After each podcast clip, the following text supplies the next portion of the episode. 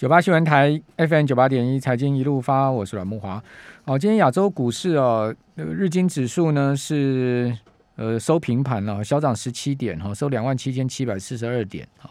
呃，日股啊，今天是这个钢铁股继续嗨哈，这个日本制铁涨了两趴多啊，GFE 又涨了一趴多，好，神户制钢也涨了一趴多，好，日本钢铁股这一波真的是多头气势非常的旺哈。今天台股这个呃钢铁股也有回魂的啦。哦，包括像中红一早开盘是亮灯涨停嘛，但是后面是呃这个打开了哈，哦，但是还是有多档的钢铁股啊，这个上市柜钢铁股涨停板的哈。哦，这个韩国股市呢是收跌百分之零点五八，哦，最近韩国股市相对就弱一点哈。呃，三星跌了一点四五趴哦，海力士是涨百分之零点五的幅度。那雅股其他市场，我们来看，香港恒生指数今天跌的比较明显哈，有一趴的跌幅啊，两百七十八点。哦，上证呢也一趴的跌幅，哦，深成呢更达到了两趴的跌幅啊。这个今天在雅股里面走势相对入股是比较差的哈。那美国股市啊，在呃，这个周三呢，最新一个交易日哈，因为美债值日率是有上升的情况哦，这个油价也走高哦，所以整体而言呢，金融股跟能源股相对比较强势哈。还有呢，台积电的 ADR 在美股呢也受到代工价格调整激励哈，呃，涨了四趴多哦，是个很明显的走高哦。中场标普跟纳指都创了历史新高了哦。道琼小涨百分之零点一，纳指涨百分之零点一五哈，标普呢是涨百分之零点二。哦，费半又上升了百分之零点八的幅度。哦，不过尖牙股有涨有跌啊，像苹果股价拉回百分之零点八。哦，脸书涨百分之零点八。哦，谷歌呢是涨百分之零点六。哦，亚马逊小跌了百分之零点二，跟微软跌幅是一样的哈。哦，那美国股市后这个之今天最大的看点就是马上要举行的这个杰克森后会议哈。呃，鲍尔呢会呃在上面发表他的看法，他的谈话。那到底鲍尔会不会做这个 QE taper 的表态呢？好，还是呢他会在呃杰克森动年会上面哈是四平八稳的说一些这个场面话呢？我们赶快来请教富兰克林投顾的梁佩玲协理，佩玲你好，木华大哥，各位听众朋友，各位观众朋友，大家好，好。那我们现在有直播啊，所以刚佩玲讲说的这个直 直播的观众朋友，大家好的原因在这边哦。那今天韩国央行开枪了嘛？哈，是开了升息的第一枪。先来我们谈一下韩国央行升息的这个事情，然后我们再来谈联准会的货币政策，好吗？好，呃，我记得上次呃一上个月连线的时候，其实木华大哥就有问我说，那时候韩国央行就已经试出了就是有可能会升息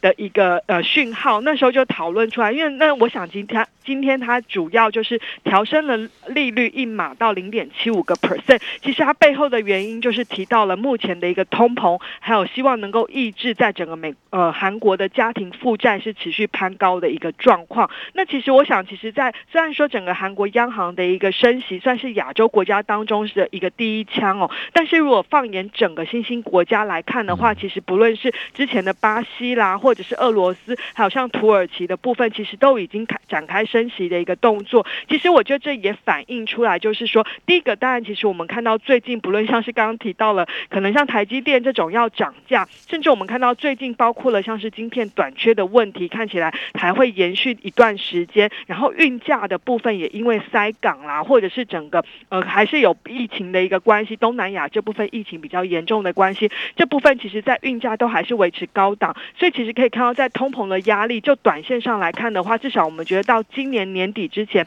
通膨可能都会维持在一个。相对高档的一个状态，这部分当然会让部分的一个亚洲，甚至在新兴国家的部分，可能短线上可能会有更多的一个新兴国家开始会进行升息。那先前已经开始升息的，不论是巴西啦，或者是这些拉美国家的话，我们觉得它未来还是会升息，只是说这个升息的步调有可能会开始相对没有那么的一个激进啦。不过整体来看，整个新兴市场基本上还是处在一个升息的一个循环当中哦。那至于要提到了今天的。一个联准会，因为其实本来 Jackson 后会议是要两天的，不过因为最近我们知道美国的一个确诊人数有上升，尤其是 Jackson 后他的一个。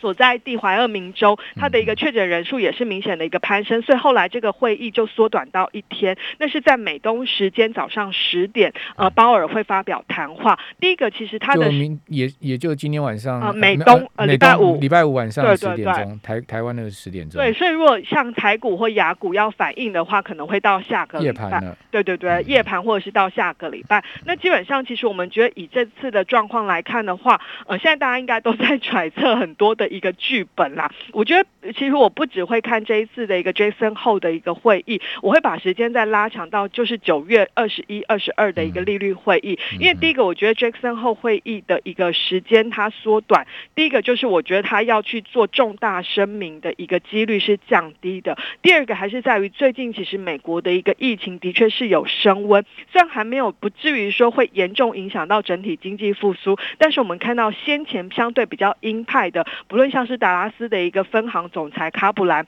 其实他们都已经暗示说，哎，如果 Delta 的影响经济复苏的一个状况，他们可能会评估要去重新调整他们的一个呃对于缩减购债的一个时间点。所以我觉得就整体来看，再加上鲍尔过去的一个他的一个风格，我觉得比较偏向于是比较呃审慎的。那我觉得这部分其实他在 Jackson 后会议，就像木华大哥刚刚一开场讲的，我个人评估，我觉得他会采取比较呃四平八稳。来叙述他未来的一个政策方向，那大家会从里面去用放大镜甚至显微镜去检视的，就是第一个，他对 Delta 病毒对于美国经济的影响到底有多大？因为其实九月份美国就是要进入到返校潮嘛。那我们知道最近其实不论是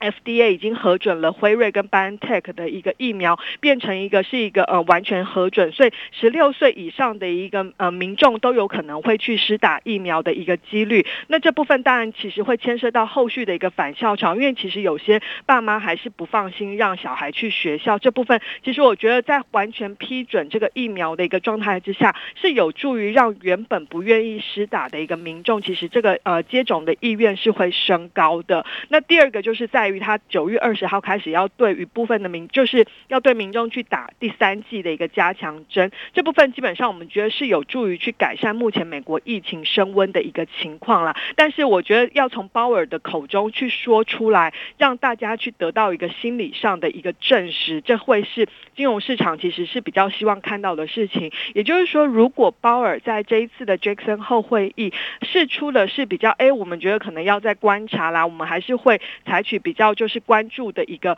呃经济发展的一个状态，尤其是就业的话，我觉得金融市场短线上。基本上还是有机会是延续目前就是一个相对比较强势的表现，但是接下来的重点就会放在包括下个礼拜五就是九月初的一个非农就业人口的部分。那目前预估大概是七十几万人，这么低啊？对，会比前一个月九十四万人其实是少了一些。那但因为最近其实我觉得这预估值也供参考而已，并不是那么准确。所以我觉得这部分当然如果真的这个就业报告又非常的亮丽的话，当然这个担心。紧缩的一个状况，可能这个预期会在升温。那接下来就是九月二十一、二十二。那基本上我们目前还是认为九月二十一、二十二，除非说呃九月初公布的就业报告非常的亮丽，才会让九月去呃正式宣布的几率是大幅提高。不然以目前我们的判断，应该还是会以十一月或十二月。宣布的几率是比较高，那只是就是看九月的利率会议当中，看决策官员是怎么样来讨论这件事情的。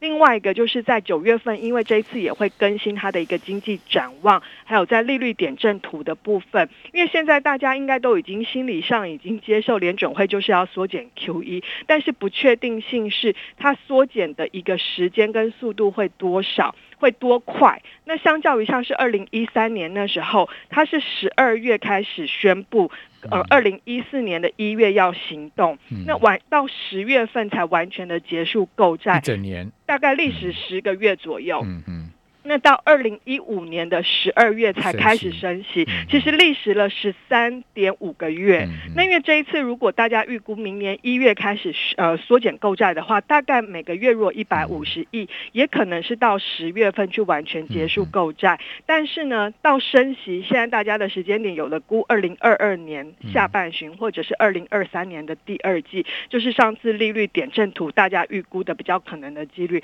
这样子的一个升息的时间点。就会比之呃上一次或许是来的再拉长一些。对对对，那这部分可能这次的规模比较少嘛。对对对，那所以这部分我觉得反而是在九月份，大家已经看的不仅是缩减购债的部分，甚至会把升息的时点都纳入在预期当中。好，那另外当然因为鲍尔还有这个主席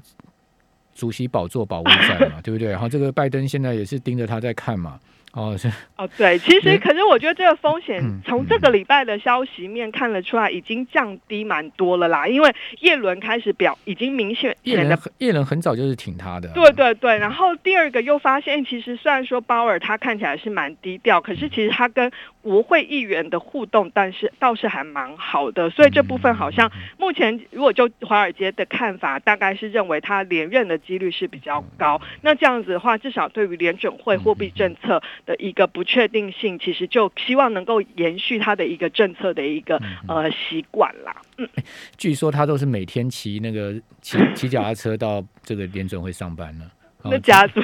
从从家里骑过去啊，这个据说了，媒体不是这样报道，说他这个很很很这个很健身的。哦，这个鲍尔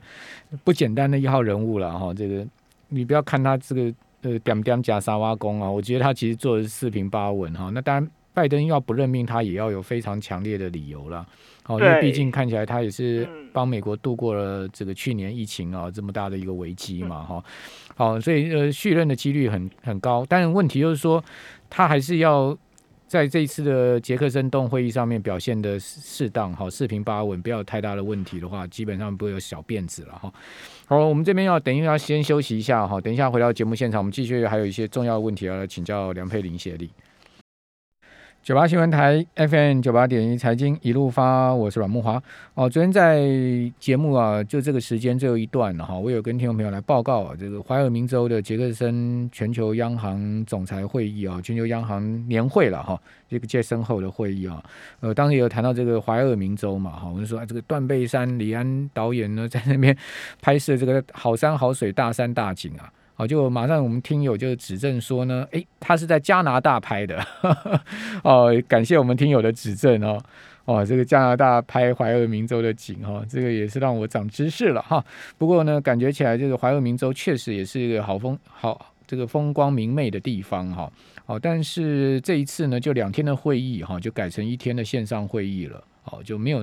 大家到那边去。郊游啦、吃饭啦，这种闲情逸致了哈，因为毕竟刚佩林有讲嘛，这个怀俄明州的疫情也是尾大不掉的情况了哈。那至于说呃鲍尔哈，他到底会在这上面会怎么说？呃，蛮多这个预测哈。不过我个人跟佩林的看法，我们也都蛮一致，就认为说他应该也是四平八稳的表态哈，并不会做太明显的呃这个突出市场意意料之外的这个举措哈。那 Q 一的退场哦，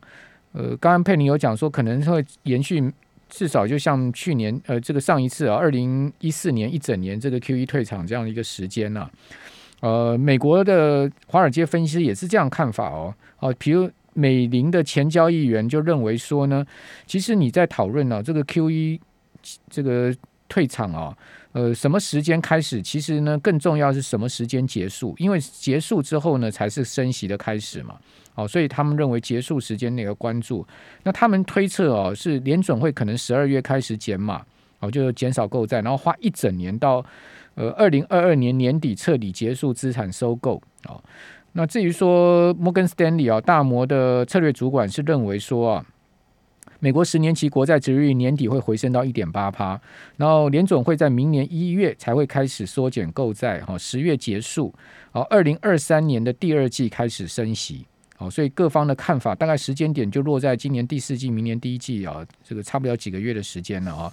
呃，这个呃可能性也是非常高，大概应该也不会出市场意料之外太多的这个状况了哈，好，那。美国昨天最近公布出来的一些总体经济数据真的不太好哈，比如说昨天公布出来七月的耐久材订单月减零点一八，而且降幅是低于预期。这边要继续请教佩林了，就是说美国最近公布出来的零售销售，哈，这个耐久材，然后包括信心、信心、消费信心指数都很明显的低于市场预期，这告诉我们美国的经济在趋缓吗？对。呃，其实第当然第一个，其实就像比方说，呃，不论是制造 market 的一个制造业指数的一个初值，其实都是持续在放缓。不过虽然它在放缓，但是但还都还目前是位在扩张值五十之上，所以基本上我们会把它定调成美国经济目前是从一个第一个它高峰已经过，大概可能是落在第二季到第三季之间。那这个高峰过后，基本上就是维持在一个扩张的一个中期，就从景气复苏初期到扩张的。一个中期，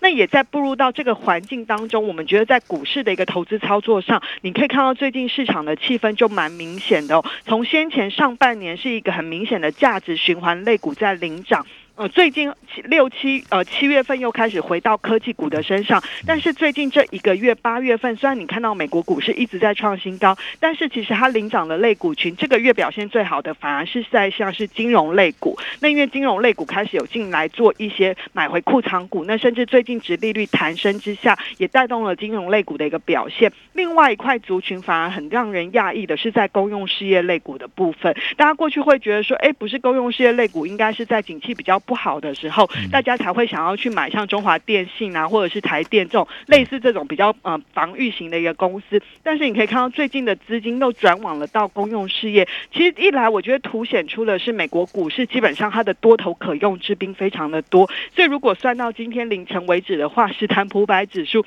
今年已经是第五十一度再创历史新高了。夸张，这对这这数字真的很夸张。而且其实刚刚有看到一个统计，就是通常它在这种三。三十一年创新高超过三十次以上的一个年度，在剩下到年底之前，它平均大概都还可以涨四个多 percent。那只有在一九八七年那时候碰到股灾的一个状态之下，在剩下的年呃期间时间，股市是下跌的，其他时间。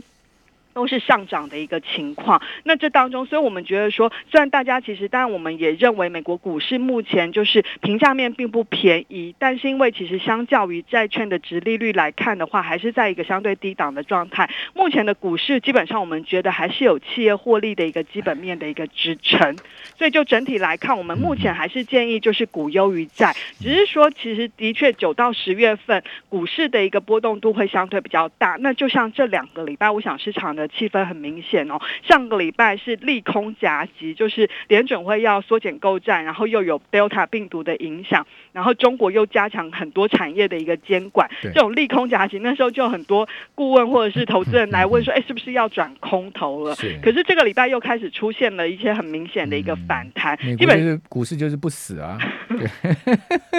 对，已经很多，最近又开始很多券商又上调了美股的预估，不能走熊市啊，怎么能走熊市呢？对不对？不然大家钱都打水漂了。对，可是我觉得它当然它的一个。股还是会有，就是要精选个股的一个部分啦。那现阶段当然我们比较看好，就是还是比较，因为我们看到其实从上一次的一个财报的一个公布，很多的企业都有提到了通膨，还有在上游价格涨涨价的一个部分，所以未来能够把这个上游的一个成本转嫁给消费者的一个公司，它的利润率能够提高，其实就有点像台积电的概念。通常你是具是具备有话语权，或者是你的定价能力比较高的。公司才扮演这样的一个角色，那就我们观察，如果放眼到明年，利润率还可以持续增加的一个公司，而且它的利润率都是维持在一个高档，即便上游成本价价格上涨一点点，但是也不至于出现很大侵蚀的。大部分基本上还是比较集中在一些生技制药或者是科技，那科技当中又以。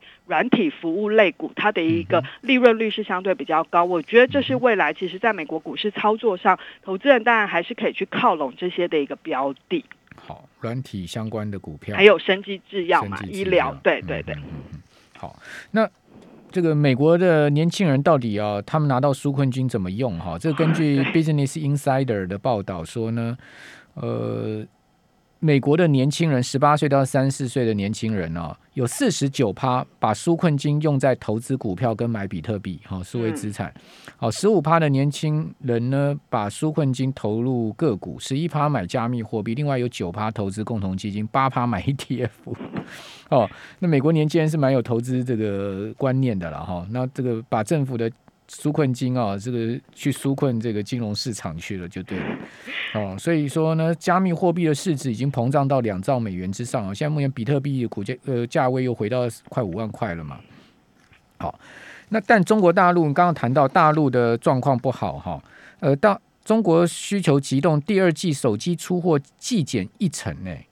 大陆现在目前的经济情况到底是如何？嗯，基本上也跟美国很像，只是中国经济触顶的时间可能又来得更早。那因为不同于美国的是，美国采取很大规模的一个财政刺激政策。那这一次中国其实它反而采取的是第一个就是最近习近平提出来的要共同富裕，所以基本上它是希望能够做财富的一个重分配。第二个就是在产业监管的一个部分，其实这个力道是持续在扩大。那即便他一直看好的，就是希望能够扶持的，像是一些新能源车的部分，你也看到，其实因为美嗯中国其实很多的企业都常常会有呃上层说什么，下下面的企业就一窝蜂的去追捧，那这样的话，其实它这部分也开始有试出一些比较警告的一个意味啦。所以我觉得就整体来看的话，中国的一个经济基本上我们觉得可能要到。呃，今年年底到明年年初才有机会开始比较明显的再重新回到比较上升的一个轨道。这当中的一个触媒还是要看到，第一个就是它在地方债呃专项债的部分，因为今年其实发行的量其实是远低于预估的。那再加上其实中国最近的疫情开始有获得一些控制，所以现在中国政府的一个立场是希望能够在不影响防疫的状态之下，还是要维持它的一个经济稳健运行的目标。所以这部分我觉得。当然，相关的就是包括了半导体自主啦，或者是在一些推动减碳啦、脱碳这种新能源概念的一个产业的部分，我觉得还是未来中国政策面的一个主轴。那只是说，像过去接下来大家会进入到哎，首过去的一个金九银十这种期待的一个消费旺季，我觉得可能这个热度就会相对比过去来的降低很多。因为我们看到最近不论是白酒股啦，或者是相关的消费类股，基本上股价都是相对比较疲弱的一个情。对，这个茅台股价从两千六两千六百块钱人民币跌到一千六都跌破，